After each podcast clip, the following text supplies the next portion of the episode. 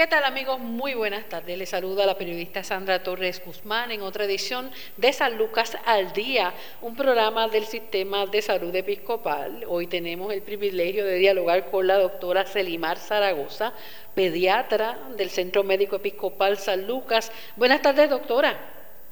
Buenas tardes, Sandra. Saludos a todos los que nos escuchan el día de hoy. Bueno, doctora, estamos en los preparativos para iniciar un nuevo curso escolar.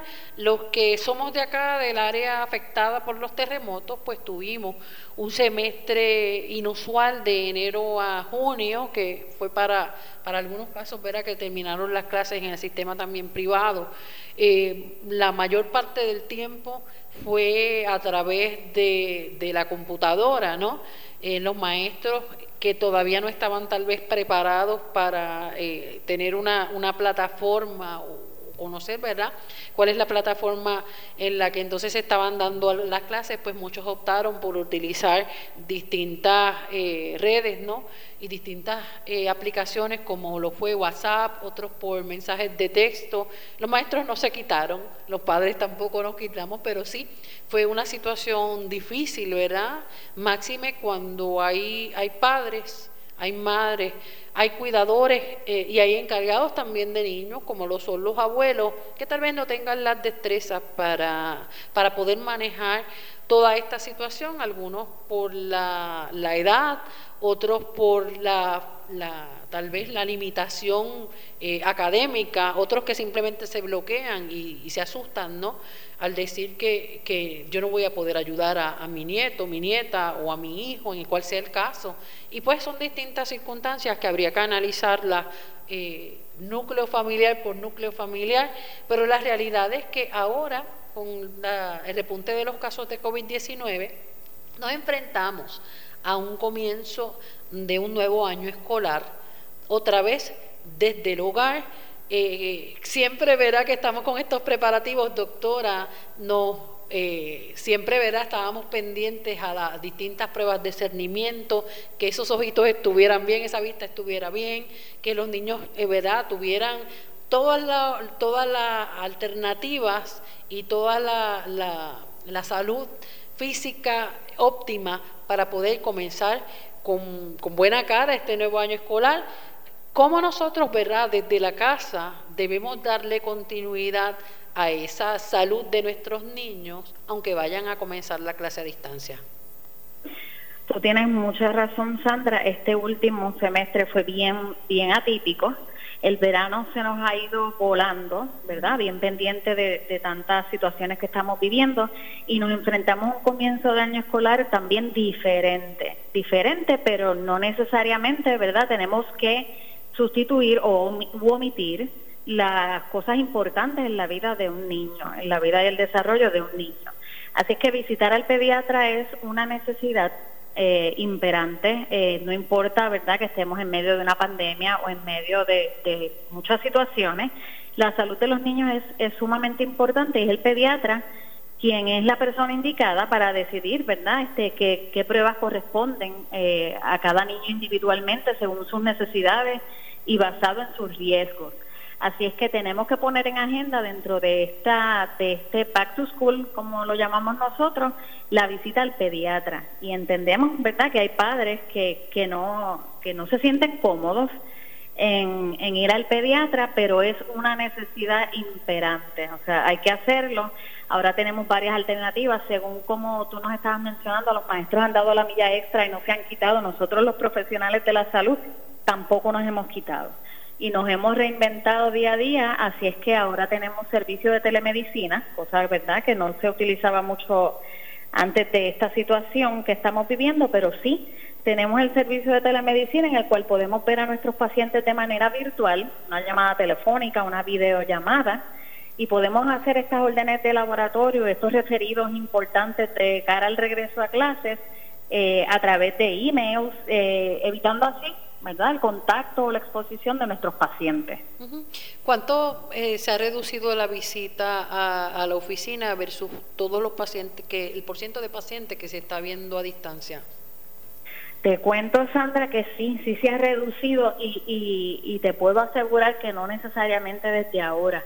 desde enero, eh, eh, cuando ocurrieron los terremotos, mi oficina, en mi caso yo tengo mi oficina en la torre médica del Hospital San Lucas, en el piso 7. Así es que en enero a estos pacientes les daba mucho miedo subir al séptimo piso para, para venirnos a visitar, a pesar de que gracias a Dios nuestra torre médica está eh, muy bien construida y nunca nos dio ningún signo de, alerta luego de los movimientos de tierra, pues nos han, nos han disminuido las visitas y ahora más eh, dentro de la pandemia y no solamente porque la gente le tiene miedo a la exposición y al riesgo de contagio, sino más bien porque dentro de nuestros protocolos de seguridad para el coronavirus hemos tenido que limitar ese número de pacientes diarios porque hay que aumentar este nuestro nuestro proceso de desinfección entre un paciente y otro, evitar que haya más de un paciente en la sala de espera, Así es que las cosas se atrasan un poquito y quizá eh, no podemos ver el mismo número de pacientes diarios en nuestra oficina. Más sin embargo, eh, durante eh, este tiempo también ha aumentado grandemente la telemedicina y hemos tenido la oportunidad con mucho éxito de evaluar pacientes y recomendar me, órdenes de laboratorio, referidos a especialistas a través de la telemedicina utilizando nuestros teléfonos, nuestras cámaras, nuestros emails y esto ha compensado grandemente eh, nuestra situación. Doctora, ¿alguna situación particular que haya podido ver en nuestros niños con esta situación de los terremotos? Ya nos mencionó de que pues a muchos les daba miedo el, el tener estar en un piso tan alto eh, por miedo a los movimientos telúricos. Hay una situación, ¿verdad? Y es que cuando tal vez los niños están todo el tiempo dentro del hogar, tal vez se pudieran presentar algunas otras situaciones o condiciones de salud que no necesariamente las vemos cuando están, estamos caminando a diario con ellos a la escuela. ¿Qué tipo de condiciones de salud tal vez eh, usted ha podido ver más ahora con este encierro? Sí, Sandra, este, el estar encerrados en su casa todo el tiempo, el trastocar grandemente la rutina de nuestros niños, el cambiarlos de su ambiente, de su rutina diaria, nos trae muchos muchos problemas de ansiedad. Es básicamente es lo más que hemos visto, un aumento en los problemas de ansiedad, aparte de, de eh, ese aumento en disparidad para los estudiantes que tienen necesidades especiales de aprendizaje que no es lo mismo eh, tomar sus clases en línea que tomar sus clases desde una computadora en su casa.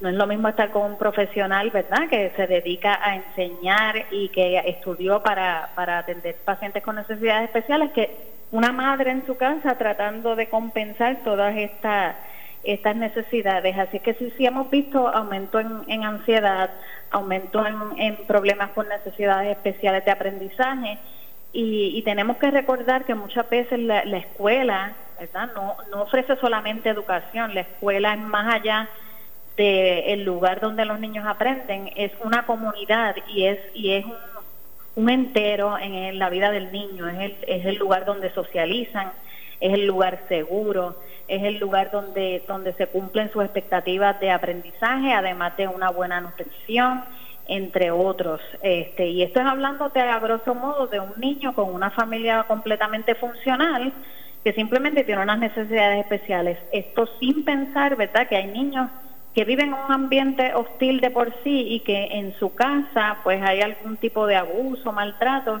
que entonces ahí vamos a tener unos problemas muchísimo más grandes. ¿Cómo poder identificarlo si tal vez mamá, papá, si es el caso de que sea alguna situación de violencia doméstica a la que el niño esté expuesto? ¿Cómo ustedes pueden identificar esto estando tal vez no en contacto físico, en contacto directo con los niños? Sí, se nos hace un poquito más retante, eh, Sandra, eh, poder identificar este tipo de situaciones pero nosotros los pediatras, y esta es la importancia, ¿verdad? Otra de, la, otra de las, cosas por lo cual es bien, bien importante esta visita anual con el pediatra antes del regreso a clases, es porque nosotros los pediatras conocemos a nuestras familias y con una simple llamada telefónica o una llamada de una videollamada muchas veces podemos identificar este esa ansiedad que, que muchas veces no es, no es ni en los niños A veces son los padres, la mamá, la que tiene mucha ansiedad porque eh, está de cara a una situación en la que ya pronto tiene que volver a trabajar y se ve sin esa ayuda de, de, poder volver a llevar a sus niños a la escuela, viendo que quizá este semestre comenzamos en línea otra vez, eh, que es lo más seguro. Eh, y uno como médico y como profesional puede identificar esas necesidades en una llamada telefónica con nuestros pacientes y poderlos referir a los especialistas adecuadamente. Claro, y ahí también, pues, ¿quién mejor que el médico para conocer a, su paciente? Que la mayor parte de las veces ustedes como pediatra lo tienen desde que nacen y pues son, son se convierten ¿verdad? En, en, parte de la, de la familia, sin querer queriendo, como dicen, y la, y la realidad es que también durante este tiempo debíamos eh, también estar pendientes a otras situaciones, como usted menciona muy bien, la, ambiente de violencia en el núcleo familiar o en la comunidad. Eh, y también hay que reconocer que tal vez la persona que le está guiando a ese niño para que cumpla con la meta académica dentro del hogar no tiene paciencia, muchas veces, muchas veces eh, estos niños son maltratados, hay otros que retan ¿verdad? a los padres como que yo no, yo no voy a hacer caso, no reconocen la autoridad versus la que reconocen y respetan entonces en el maestro, en la figura del maestro. ¿Cómo lidiar con esto para evitar caer, eh, aunque no querramos, en, en situaciones de, maltrato? Las palabras hieren hieren también más, tal vez que, y, no estamos a favor de ninguna, ¿verdad? Pero muchas veces las palabras se quedan más en, en la psiquis de, de, este ser humano desde que va creciendo, son palabras hirientes. Eh, y que muchas veces decimos en un momento de frustración, de ira, de impaciencia, y sin darnos cuenta de que lo que nosotros decimos también marcan a nuestros hijos para siempre. Cierto, los niños son bien sensibles y bien emocionales y ellos absorben todo, mucho. Eh, absorben el material educativo, absorben las palabras de bien y las de mal también. Tenemos que, que tratar de verdad minimizar el riesgo de, de maltrato y muchas veces el hacer una rutina, una rutina diaria, tratar de mantener una rutina en donde ambos, el padre o cuidador o la madre, y el niño tengan tiempo y espacio para hacer llenar todas sus necesidades, este hacerle su rutina con tiempo para estudiar, tiempo libre para jugar, tiempo libre para que la mamá tenga también su espacio de hacer sus cosas y, eh, y tener un poco más eh, de rutina que se parezca en algo a un día escolar normal. Eh, otra cosa que tenemos, un reto bien, bien grande en cuanto a esto de, que el semestre se nos ha ido completo online, es que no tenemos mucho control del tiempo que están los niños frente a los electrónicos y frente a las redes sociales y a posibles acosos también mediante este tipo de, de instrumentos y los padres tienen ese otro problema ese otro reto de tratar de controlar y supervisar no solo los estudios del niño, sino también que acceden ellos en las redes sociales. Así que es importante tener esa rutina en donde haya tiempo para todo, tanto para el padre o cuidador como para el niño, y tener esa supervisión de los electrónicos de los niños, no dejarlos sin supervisión y estar bien pendiente y tratar de controlar el tiempo que pasen en ellos, aunque quizá no lo logremos, ¿verdad? la meta de la Academia de Pediatría es que los niños no estén más de dos horas frente a una pantalla o electrónico, eso está bien difícil en estos días y estará bien difícil en los próximos meses, pero por lo menos que haya tiempo de hacer otras cosas importantes en la vida, como mantenerse activo, hacer ejercicios, jugar con otra, otro tipo de juguetes, tomar un poquito de aire, leer un libro, colorear, ese tipo de destrezas que también los niños nos, les ayudan muchísimo a, a manejar sus emociones y a controlar. Ya que entro en este tema que es sumamente importante, doctora, la exposición que, que, tienen nuestros menores, hay veces que sentimos que están más seguros con un equipo electrónico en la habitación, en la sala, en algún rincón de nuestra casa, versus la exposición que pueden tener en la calle. Eh, es realmente preocupante, ¿verdad? Y, y a veces no encontramos cómo controlarlo si nosotros mismos estamos también trabajando a distancia desde nuestros hogares y muchas veces la, estando todos en casa y ahora otra vez nos vamos a enfrentar a, o vamos a tener una situación continua, porque esto no ha terminado desde enero. Eh, pasamos el verano también gran parte en la casa, han sido limitadas las salidas de la mayor parte de la familia y comenzamos un nuevo semestre escolar otra vez desde la casa y no tenemos tal vez el, el, tiempo para, para, supervisarlos como nosotros querríamos. A veces, como mencionamos, eh, en la escuela, en el colegio, pues ya tienen otra dinámica, socializan con sus pares, aprenden y pues es, toda, es parte, ¿verdad?, de, de, la vida, ¿verdad?, de, de, este menor y es importante para su desarrollo. Pero estando en casa, muchas veces tenemos también otras, además de las tareas del hogar, cumplir con las tareas, tal vez nuestra nuestras responsabilidades laborales, profesionales dentro de la casa y cómo nosotros podemos hacer, cuánto tiempo nosotros podemos dejar tal vez o permitir que nuestros hijos, dependiendo la edad, estén conectados a estos videojuegos. No necesariamente están metidos en YouTube todo el tiempo. Hay veces que están expuestos a estos juegos electrónicos donde la ansiedad es de rabo a cabo, pasan muchas horas. A veces pasan todo el día jugando y pues nosotros pues pensamos que están entreteniéndose, pero en realidad le estamos haciendo un daño.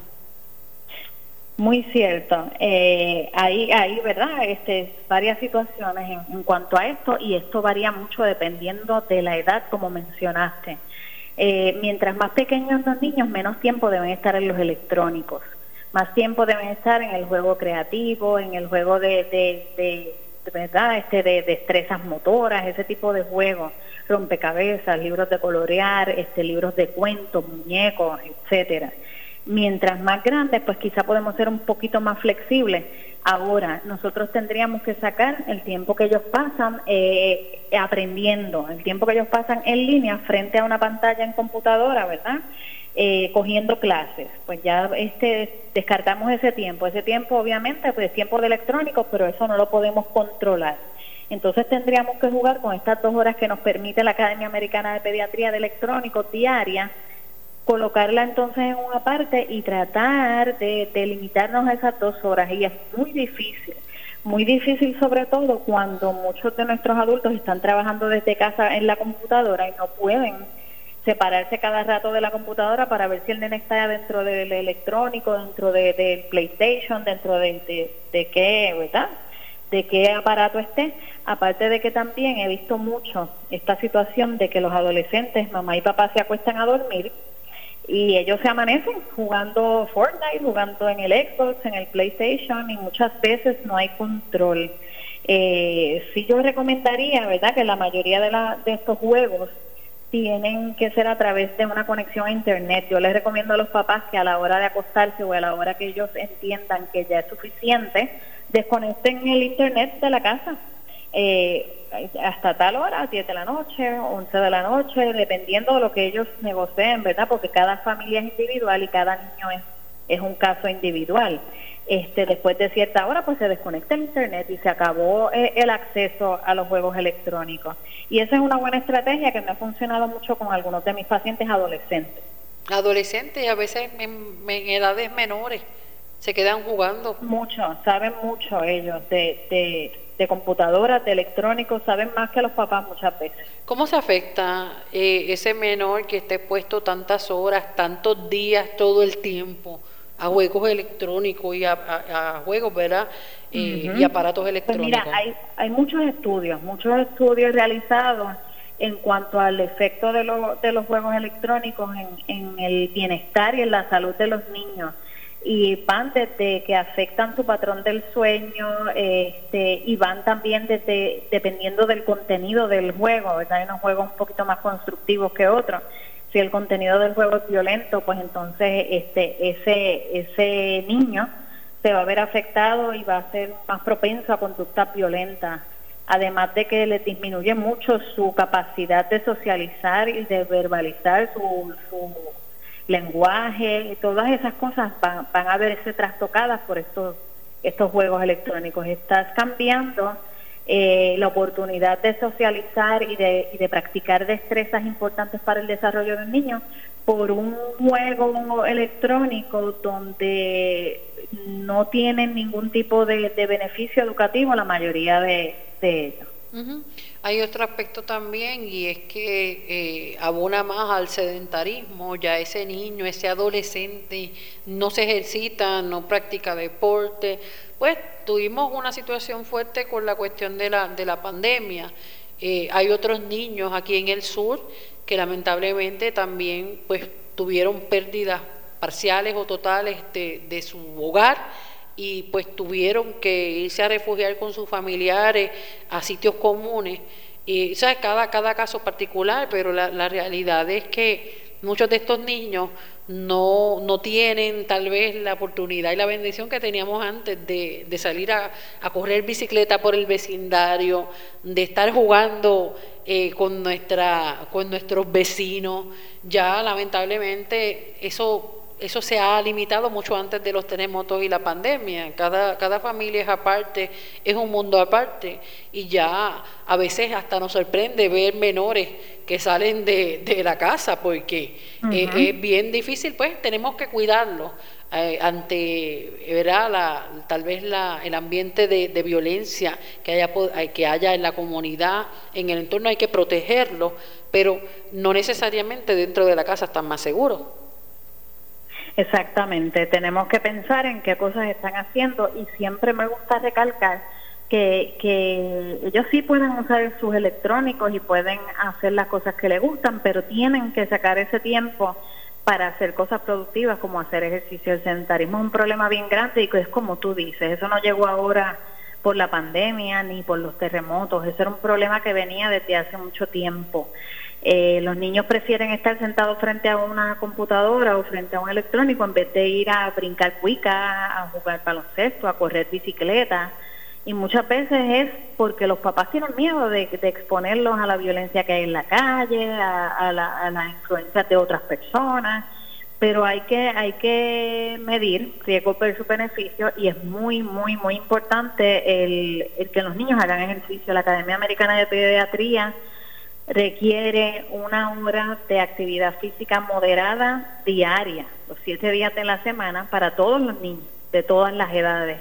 Así es que es bien difícil lograr ese, ese, ese cometido de, de que estos niños puedan hacer una hora de actividad física moderada todos los días. Eh, a veces yo le digo a los papás, nada, pues algunos días pueden darle tareas del hogar, porque hay algunas tareas del hogar que cualifican como actividad física moderada, mapear, barrer, limpiar el patio, lavar un carro, todas esas son actividades físicas moderadas, no necesariamente tiene que ser un trampolín, brincar cuica, correr bicicleta, pueden alternar, ¿verdad? Este, este tipo de actividades físicas durante todos los días para cumplir con esas metas. El ejercicio ayuda grandemente en todos los aspectos de, de un individuo, tanto en pediatría como en nosotros los adultos, así que debería ser parte de nuestras rutinas ya todos los días.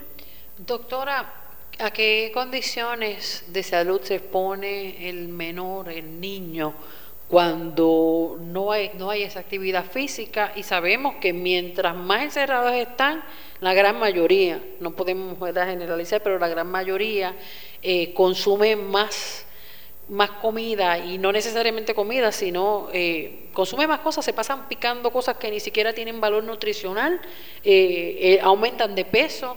Eso habría que verlo, ¿verdad? Cuando estén otra vez en los planteles escolares, cuántos niños, ¿verdad?, están sobrepeso. Interesante, sí, ver e, e, ese, ese efecto del sedentarismo y la, y la pandemia y la educación virtual en, cómo afecta a estos niños a largo plazo, en su peso y en sus condiciones. Sabemos de, de, eh, de antemano que el sedentarismo y el sobrepeso nos aumenta el riesgo de enfermedades del corazón, ¿verdad? obesidad, enfermedades del corazón, problemas con lo, el colesterol, diabetes tipo 2, que es el la diabetes que nosotros conocemos como la diabetes de adultos.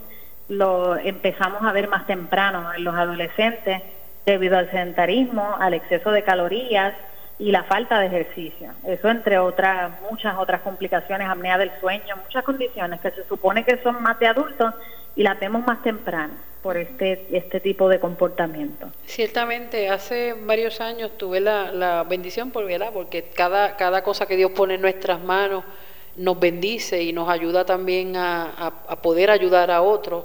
Eh, y pues tuve la bendición de, trabajar lo que era la coordinación diaria de, ferias de salud. Hay personas que, que, tal vez ven en las ferias de salud una oportunidad para lograr otras cosas, pero cuando lo miras desde lo que la, la lo que debe ser, que es para poder llevar prevención, para poder hacer pruebas de cernimiento, que diagnostiquen a tiempo ciertas condiciones de salud, que nos ayude tal vez a poder monitorear otras condiciones ya existentes, ya diagnosticadas. Eh, pues entonces muchas de estas ferias las llevamos a, planteles escolares de distintos niveles. Eh, ya sea eh, elemental como a nivel superior. Y nos llamaba mucho la atención y hasta nos causaba tristeza el ver cómo algunas pruebas en, niños de 10, 11, 12 años, en niños que estaban ya sobrepeso, con unos niveles de colesterol alto, con unas presiones arteriales elevadas, que uno decía, Dios mío, si este niño es un ser humano que está apenas abriendo, abriendo los ojos al mundo.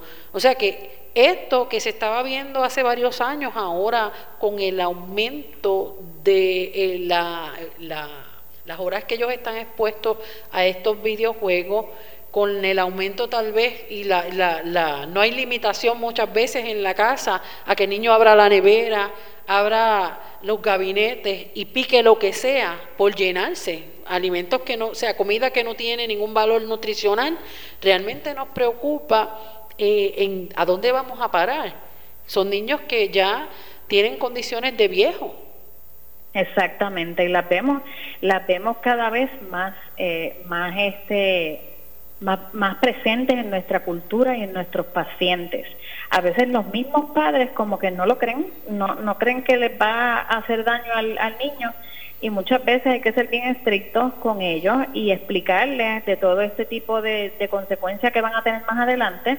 Y, y lo que yo les digo en ocasiones, les digo, mira, eh, simple y sencillamente no compren eh, cosas que sean eh, de, de, exceso de calorías, este, con, pobre valor nutricional, no compren refrescos, no compren chocolates, no compren esas cosas en la casa. Ahora que tienen a los nenes todo el tiempo en, en el hogar, traten de limitarse a comprar alimentos nutritivos. Eh, otra cosa que es una práctica bien frecuente es que los nenes no toman agua o, refresco, no toman agua. Así es que... Eh, y jugos que no son jugos, que es simplemente agua con azúcar y color. Exacto. La Academia de Pediatría lo más que permite es un jugo al día, uno al día. Imagínense cuán, cuán mal estamos, que los nenes cada vez que tienen sed van y buscan jugo en la nevera. Así es que este, yo le digo a los padres, no compren jugo, compren un solo jugo a la semana que sea solamente para el jugo del desayuno y tenganle mucha, mucha, mucha, mucha agua. A los niños les va a eventualmente van a tener que tomar agua, porque si no hay refresco y no hay jugo, pues no les cuesta más remedio que tomar agua. Y ese es un pequeño cambio que, que, que hace una gran diferencia una gran diferencia. La cantidad de azúcar que ellos consumen entre jugo y refresco es increíble. Y con ese pequeño cambio logramos este mucho, logramos mucho y es cuestión de, ir poco a poco. Estamos en un, en un momento, ¿verdad?, de mucha mucha ansiedad, mucho estrés, mucha, muchas cosas difíciles ocurriendo a nuestro alrededor y tampoco, ¿verdad?, nos gusta eh, exigirle a nuestras familias y a nuestros niños que hagan sacrificios muy grandes cuando todos estamos haciendo muchos sacrificios debido a esta situación que estamos viviendo.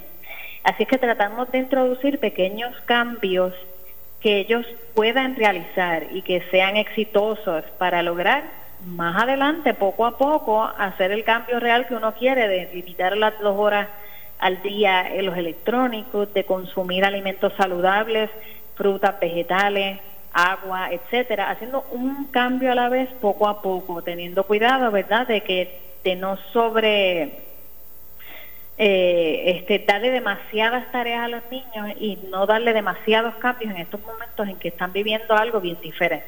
Claro, doctora Celimar Zaragoza, vamos a hacer una pausa aquí en San Lucas al día y en breve continuamos dialogando sobre el regreso a clases, aunque sea de manera virtual. Hoy en San Lucas al día, un programa del Sistema de Salud Episcopal.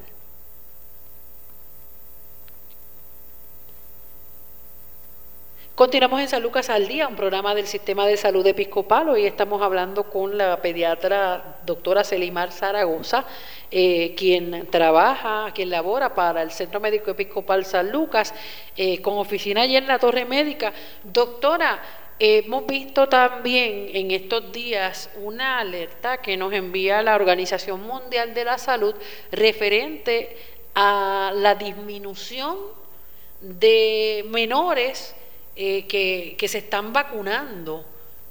¿Qué peligro puede encerrar esto? Y ahora que estamos ante el comienzo de un nuevo curso escolar, ¿cuál es la importancia de la vacunación? Cierto, otro gran problema que nos trae esto de la pandemia es que muchas familias eh, se han limitado a llevar a sus hijos a vacunar por miedo a exponerlos a infectarse con coronavirus. Tengo que, hacer aquí el señalamiento de que los centros de vacunación este, tienen sus protocolos eh, de seguridad para evitar el contagio con coronavirus. Ellos están siguiendo unas citas por hora y ellos están haciendo la desinfección adecuada. Es sumamente importante dentro de los preparativos del regreso a clases el revisar ese certificado de vacunación, esa hojita verde que todos conocemos y que muchas veces no miramos. Esa, esa hoja verde de vacunación, ese certificado debe de ser evaluado todos los veranos antes de comenzar nuestro nuevo curso escolar y revisar qué vacunas nos faltan, qué vacunas tenemos y poner a nuestros niños eh, al día en sus vacunas. Sumamente importante. Ahora, de cara al nuevo año escolar, la vacuna de influenza es una de las vacunas que va a ser una gran diferencia, ¿verdad? Este, sobre todo ahora que tenemos al COVID-19 en el ambiente, no queremos que se nos complique con influenza, así que es bien importante tener esa vacuna. Esa vacuna se pone una vez al año, o sea, es todos los años. La vacuna está disponible eh, usualmente a principios de septiembre, así es que yo le digo a mis pacientes, mamá, dentro de esa lista de cosas para hacer en el Back to School todos los años, comprar libros, comprar uniformes revisar, ¿verdad?, que, que, recibamos esa vacuna de influenza. En Puerto Rico la influenza tiende a estar casi todo el año con nosotros, así que es importante que tan pronto esa vacuna esté disponible a principios de septiembre, todos los niños mayores de seis meses de edad la deben recibir, incluyendo los adultos. Todo el mundo debe tener esa vacuna es una vacuna que lamentablemente no es obligatoria en el Departamento de Educación, así es que los niños que no tienen esa vacuna lo reciben como quieren las escuelas, pero es una vacuna de suma importancia sobre todo este año. Eso hay que tenerlo al día. ¿Qué decirle a estos padres que tienen temor de esta vacuna en particular? Hay mucha desinformación en cuanto a la seguridad de las vacunas. La vacuna de influenza es una vacuna que lleva muchísimos años en el mercado muchísimos años eh, y es bien segura, es una vacuna que se revisa anualmente y no se revisa anualmente porque el anterior esté mal o porque tenga algo incorrecto, sino más bien porque este virus eh, muta, ¿verdad? Todos los años hay unas cepas específicas este, dentro del virus que son más comunes año tras año y basado en estas cepas que son las más comunes de este año, es que se prepara la vacuna del, del próximo año. Así es que es bien importante esta vacuna, es una vacuna segura, es una vacuna que tiene muy pocas contraindicaciones, dentro de ellas obviamente que seas alérgico severo a algún componente de la vacuna, que eso sería algo bien específico. Este, y esperamos que muy pronto esté disponible también la vacuna contra el coronavirus y esperamos, ¿verdad?, que, que la, la, la percepción de nuestras familias y de nuestra población sea el estar dispuesto a recibir esta vacuna, porque eh, las vacunas están disponibles y las vacunas nos ayudan como individuos, pero si todo, toda la población se vacuna, creamos lo que se llama inmunidad colectiva. Esto se logra solamente si más del 80% de la población eh, tiene la vacuna y es un beneficio adicional. Muchas de las enfermedades hemos logrado básicamente erradicar porque todo el mundo se vacuna. O sea que de nada nos sirve que dos o tres se vacunen si el resto de la población no se va a vacunar. Entonces no, no vamos a poder controlar la infección como tal. Doctora, la vacuna para los menores también, eh, evitar tal vez el desarrollo de, del, del Nicol, del, de la prueba esta del, del PAP, ¿no? Eh, perdóname, de la... Y del, del, del virus... Del papiloma humano, sí. Sí, esa vacuna ha sido bien controversial, ha sido bien controversial. Ya, ya sí, es la vacuna contra el virus del papiloma humano. Es una vacuna que está indicada para pacientes de 11 años en adelante y es una vacuna que evita el cáncer cervical. Es la única vacuna que tenemos para prevenir el cáncer. Tanto que nos quejamos del cáncer y tanto miedo que le tenemos al cáncer, pero cuando nos dan la oportunidad de evitarlo, nos da más miedo. ¿Cómo ayuda esta vacuna a prevenir el papiloma humano desde una edad tan temprana? Esta vacuna tiene muchísimos estudios y lleva muchos años en el, en el mercado y es otra vacuna que también trabaja con las cepas más comunes de ese tipo de virus. Es un virus.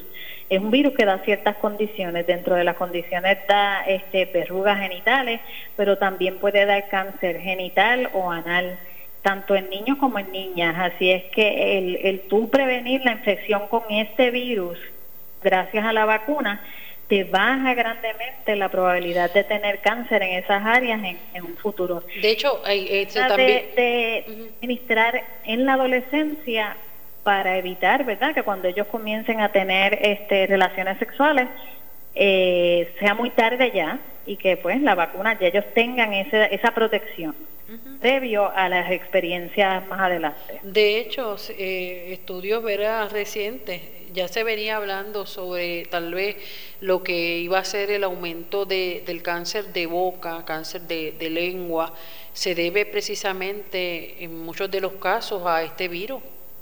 También, exacto. Y, mucho, y en, los últimos estudios que se han presentado acerca de la vacuna, nos previene hasta otro tipo de cáncer en cuello y eso. O sea que las vacunas no están hechas para hacerle daño a nadie. Las vacunas son, están hechas con muchos, muchos estudios científicos, con mucho, ¿verdad? muchas precauciones y están ahí para ayudarnos, para ayudarnos a prevenir infecciones y enfermedades que van a tener daños a largo plazo para nuestros hijos o que le pueden provocar hasta la muerte.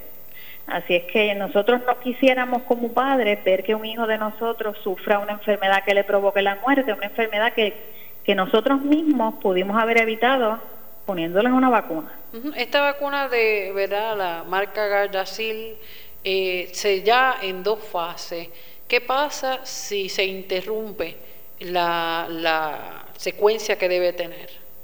Es muy importante. Hay muchas de las vacunas, influenza es una también, que tiene más de una fase, como, como tú llamas, ¿verdad? Tienes la primera dosis, la segunda dosis es dos meses después eh, si interrumpes este, esta secuencia, pues ya la, respuesta inmunológica del paciente no va a ser igual.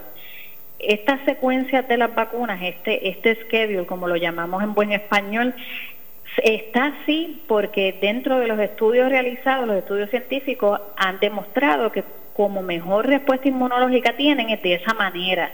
Así es que eso está ahí puesto porque es así como funcionan mejor, no porque al que eh, al que diseñó la vacuna le pareció fabuloso que fuera una dosis ahora y una en un mes o dos meses. Así que eso está ahí para optimizar esa respuesta inmunológica. Entonces, si tú haces un cambio en esa en ese itinerario de vacunación, no vas a obtener la misma respuesta inmunológica del paciente y no vas a tener el mismo beneficio de la vacuna. Así que ya es importante que vayan ¿verdad? sacando cita con pediatra y que también pues cumplan la, la, secuencia de la vacunación para cada uno de sus hijos. Doctora, no podemos olvidar, que lo mencionó en un principio, pero pues todavía no, no, no se ha explicado eh, en detalle de cuáles son esas pruebas de laboratorio que son recomendadas para el nuevo inicio del curso escolar. Cierto. Eh, el pediatra va a hacer una evaluación, ¿verdad?, del, paciente eh, individual y específica. Las pruebas de laboratorio recomendadas por edad van a basarse no solamente en la edad del niño, sino también en sus factores de riesgo. factores de riesgo, historial familiar, historial del mismo paciente, ¿verdad? Un paciente que a lo mejor es bien sedentario, está sobrepeso, tiene historial familiar de diabetes, alta presión, etcétera, no va a llevar los mismos laboratorios que un paciente que sea totalmente saludable y que no tenga ningún tipo de historial familiar de enfermedad del corazón, diabetes ni, ese, ni otras condiciones. Así es que los laboratorios van a ser bien específicos por paciente, pero si te fuera a dar, ¿verdad?, un ejemplo de qué es lo más común y qué es lo que todos queremos ver, pues nosotros una vez al año por lo menos queremos ver una hemoglobina, queremos ver cómo están los electrolitos, el azúcar en ayuna en los niños, la orina, entre, entre otras cosas, ¿verdad? Ya las pruebas más específicas eh, entiéndase tiroides, colesterol eh, y otro tipo de cernimiento, pues va más específicamente para ciertas poblaciones de alto riesgo. Las poblaciones en general pues llevan unas pruebas más básicas y esas se hacen la mayoría del tiempo una vez al año. Si hubiera alguna preocupación o alguna duda en estas pruebas o el niño presenta algún otro síntoma a través del año, se repetirían entonces antes de que se cumpla el año. Pero, pero a nosotros se nos hace bien fácil eh, coordinar con los padres de tratar de hacerlo entonces todos los veranos para tener como una rutina y que, y que esto no falle. O sea, que, este, que todos los veranos, que los niños están libres, que no tienen que estar en la escuela, tengan la oportunidad de visitar al pediatra, hacerse sus laboratorios, ver cómo están en crecimiento, en el peso, etcétera. Así que por eso es que nosotros tratamos de incluirlo en este eh, eh, itinerario de regreso a la escuela. Claro, y aunque es otra especialidad, pero tal vez también es importante estar atento a la salud oral de ese menor. Eh, que hay también una serie de enfermedades que se previenen con una con una salud dental, una salud una salud oral adecuada. Muy importante y muy cierto. El pediatra es como quien dice, ¿verdad? El, director de la orquesta, el que va a encargarse del todo, del niño, de la familia. Y es el que entonces va a identificar estas necesidades específicas donde tengan que visitar a otros especialistas dependiendo de la edad y de su etapa del desarrollo. Como bien mencionaste, el dentista es uno de los especialistas que debemos de visitar siempre, dos veces al año, todo el mundo, desde los tres años de edad pero últimamente el Departamento de Educación nos ha puesto un requerimiento que es el certificado del examen oral a los niños, que de cara al regreso a clases, todos los niños que vayan a kinder, segundo, cuarto, sexto, octavo y décimo grado deben de tener esa hojita que el, el, dentista va a llenar donde indique que ha sido evaluado por un dentista y si requiere o no algún tratamiento específico. Hay otros especialistas también que son importantes y es eh, más cuando van los niños a comenzar un preescolar, siempre es importante hacer el cernimiento de la visión y de la audición. Y estos cernimientos no son necesarios repetirlos todos los años, pero sí, si hay alguna preocupación, probablemente haya que repetir o cada dos años, dependiendo. Pero cuando el niño va a comenzar por primera vez en un preescolar, el pediatra tiene que hacer ese referido un examen de la vista y un examen de audiología, porque estas son cosas que nos van a afectar en el, en el aprendizaje. Así que es bien importante tener eso presente de que todo eso esté en orden antes de comenzar la escuela. Y sobre todo, tal vez, eh, como usted estaba mencionando hace un ratito, hacer con pequeños cambios, ¿verdad? Podemos lograr que haya una mejor respuesta en términos de, de, los malos hábitos que tenemos ahora mismo, tanto alimentarios como en el estilo tal vez de vida, el sedentarismo y todo eso, de lo cual apuntó muy bien. Eh, y es el, el, detalle de, de, establecer una, una alimentación y unos horarios, como mencionó en un principio, eh, hacer ver a este menor y nosotros también eh, hacernos de la idea de que estamos saliendo para el colegio, aunque sea en parte, ¿verdad?, en un rincón de nuestro hogar, prepararle ese espacio, pero tal vez, según preparamos tal vez ese espacio con la computadora, con los libros, con las libretas, con los lápices, eh, con todo lo que se requiere de materiales escolares para lograr eh, tener eh, una, un aprendizaje óptimo eh, también la, el aspecto de mantener la alimentación como debe ser, que el niño tenga su desayuno, que tenga su merienda, que tenga su almuerzo, o sea, no interrumpir esos hábitos alimentarios que tal vez cuando regresemos a, a la normalidad, entre comillas, se va a hacer cuesta arriba si no lo hacemos desde la casa.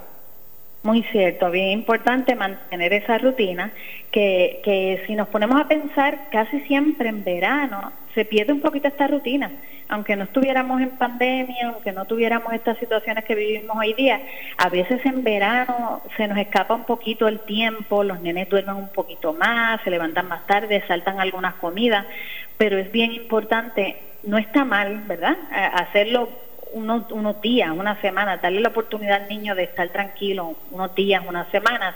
Pero es bien importante ahora de, cara al regreso a, clases volver a retomar esa rutina y volver a retomar esos hábitos alimentarios correctamente, el desayuno, la merienda, el almuerzo, la merienda, la cena y como tú bien dijiste, tener esas áreas de la casa bien identificadas, que sea un área para estudiar, un área para jugar y distraernos y el cuarto donde se va a descansar. Tratar de no mezclar todas estas cosas en una misma área porque se nos va a hacer mucho más difícil lograr ese balance de, de tener el tiempo para trabajar, tiempo para distraernos y tiempo para descansar. Así es que eso lo podemos ir preparando ya prontito, porque ya, ya mismo estamos en agosto y ya mismo hay que retomar nuestras rutinas y nuestro estilo de vida saludable. Y que esos alimentos también, como, como criticamos muchas veces de las meriendas que se estaba dando por estas compañías que eran contratadas por el Departamento de, Educación para ese horario extendido, que las meriendas entonces se les daba un, dinero del, gobierno federal para que adquirieran meriendas saludables. Y pues optaban por galletas de estas dulces con de estos jugos eh, entre comillas con, con poco valor eh, nutricional, un alto valor calórico. Eh, y lo mismo debemos hacer en nuestras casas, no por dejarnos ver llevar por el gustito. Hay una realidad, es que el poder adquisitivo de muchas familias está comprometido. No todas tienen ¿verdad? Esa, esa ayuda tal vez para poder entonces hacer una compra de alimentos que sea adecuada. La realidad es que estamos en casa, se gasta más que en la calle pues porque eh, muchas veces pues estamos acostumbrados ya a que el niño incluso desayune y almuerce en el colegio, en la escuela, y eso lo tenemos que hacer nosotros en casa. Y lamentablemente el, el dinero de muchas familias se está agotando. Hay otros que por los compromisos tal vez eh, mensuales, eh, con las distintas responsabilidades económicas que tienen, no tienen un, presupuesto destinado y compran todos los días todos los días están ¿verdad? improvisando qué es lo que se va a desayunar, qué es lo que se va a almorzar, pero yo creo que dentro de esta situación podemos, aunque se nos haga cuesta arriba, eh, ir poquito a poco, ¿verdad? Poquito a poco adquiriendo alimentos que puedan ayudarnos también, eh, no tan solo a poder alimentar a nuestra familia como debe ser, que es nuestro deseo, es, nuestra responsabilidad, pero sabemos que hay muchas familias que, que, ni duermen pensando en qué, en qué van a darle a sus hijos de comer al otro día, pero poco a poco, y yo sé que eh, las familias que nos están escuchando tal vez que tengan de más, pueden ayudar tal vez a esa familia que nosotros muchas veces conocemos y que sabemos que están pasando por unas necesidades especiales. Ir haciendo esa alacena, no tan solo porque estamos en época de huracanes, sino esa, esa alacena para entonces poder hacer unos menús diarios que sean saludables para nuestros niños, como si estuviesen en el salón de clase. Muy cierto, Sandra. Y eso que mencionas de hacer unos menús eh, es una recomendación excelente. Es una recomendación excelente porque estas personas que tienen un presupuesto limitado quizá pueden hacer un, menú eh, mensual o semanal y, prepararse económicamente y, y dividir, ¿verdad?, los gastos de una forma adecuada para llevarles una alimentación saludable y sana a sus hijos. Muchas veces gastamos mucho dinero en meriendas que no son saludables. porque eh, compramos un montón de jugos, compramos muchos refrescos, muchas galletitas, muchas cosas que no necesariamente son lo más saludable y lo, mejor. A veces con comprar menos logramos más. Como yo le digo a los papás, no compres jugo, no compres refrescos, ahorrate ese dinero y compra frutas. Eh, nada sustituye una fruta, ni siquiera un jugo de, de 100% natural te puede sustituir el valor nutricional de la fruta como tal y, ponernos en la perspectiva, ¿verdad?, de que todas las familias tienen necesidades individuales y, darnos cuenta, ¿verdad?, que muchas veces juzgamos de que el, gobierno o, las instituciones están este, eh, forzando este regreso a clases y es que la escuela es tan importante y tiene tantos beneficios para la comunidad y hace una falta tan inmensa que tenemos que dentro de esta situación nueva realidad que estamos viviendo lograr incluir verdad el regreso a clases dentro de, este diario vivir. En algún momento tenemos que lograrlo. Eh, la escuela tienen los alimentos adecuados tienen muchas cosas que no lo vamos a lograr de otra manera así es que eso eso tiene que estar en nuestros planes bueno, doctora, gracias por darnos de su tiempo. Realmente ha sido bien importante este diálogo esta tarde eh, y pues nos gustaría que más adelante volviera a estar con nosotros la doctora Selimar Zaragoza, pediatra eh, en el Centro Médico Episcopal San Lucas. ¿Dónde podemos contactarla nuevamente? ¿Dónde está su oficina? Sí, eh, mi oficina es en la Torre Médica del Hospital San Lucas, en el piso 7, suite 717 con teléfonos 841-5549 y el 842-3500. También me pueden conseguir en mi página de Facebook, Pediatrics on the Go. Allí van a tener información eh, adicional en cuanto a la oficina y también eh, tenemos servicio de telemedicina llamando esos números de teléfono o escribiendo a mi email que es P de Ponce, E de Eduardo, D de Dedo, S de Sofía, G de Gato o de Oscar, arroba gmail.com. Ahí pueden solicitar el servicio de telemedicina o llamando a nuestras oficinas estamos a la orden. ¿Por qué no debemos tener miedo en visitar la, el hospital, la sala de emergencias o el pediatra? No debemos tener miedo de visitar el hospital y el pediatra porque eh, nosotros estamos preparados para eso. Nosotros estamos bien comprometidos con la salud de nuestros pacientes, tenemos unos protocolos bien estrictos, nosotros nos encargamos de la desinfección, de ser sumamente cuidadosos eh, entre un paciente y otro y estamos, estamos dispuestos a ayudarlos y a dar lo mejor de nosotros para el beneficio de ustedes. Bueno, muchas gracias doctora, bendiciones. Igual ustedes, cuídense mucho, que tengan buenas tardes. Igualmente, gracias a la doctora Selimar Zaragoza, pediatra. Esto ha sido todo en esta edición de San Lucas al Día. Recuerde que puede sintonizarnos de lunes a viernes de 1 a 2 de la tarde por aquí por Radio Leo 1170M y Radio Leo 1170.com. Bendiciones.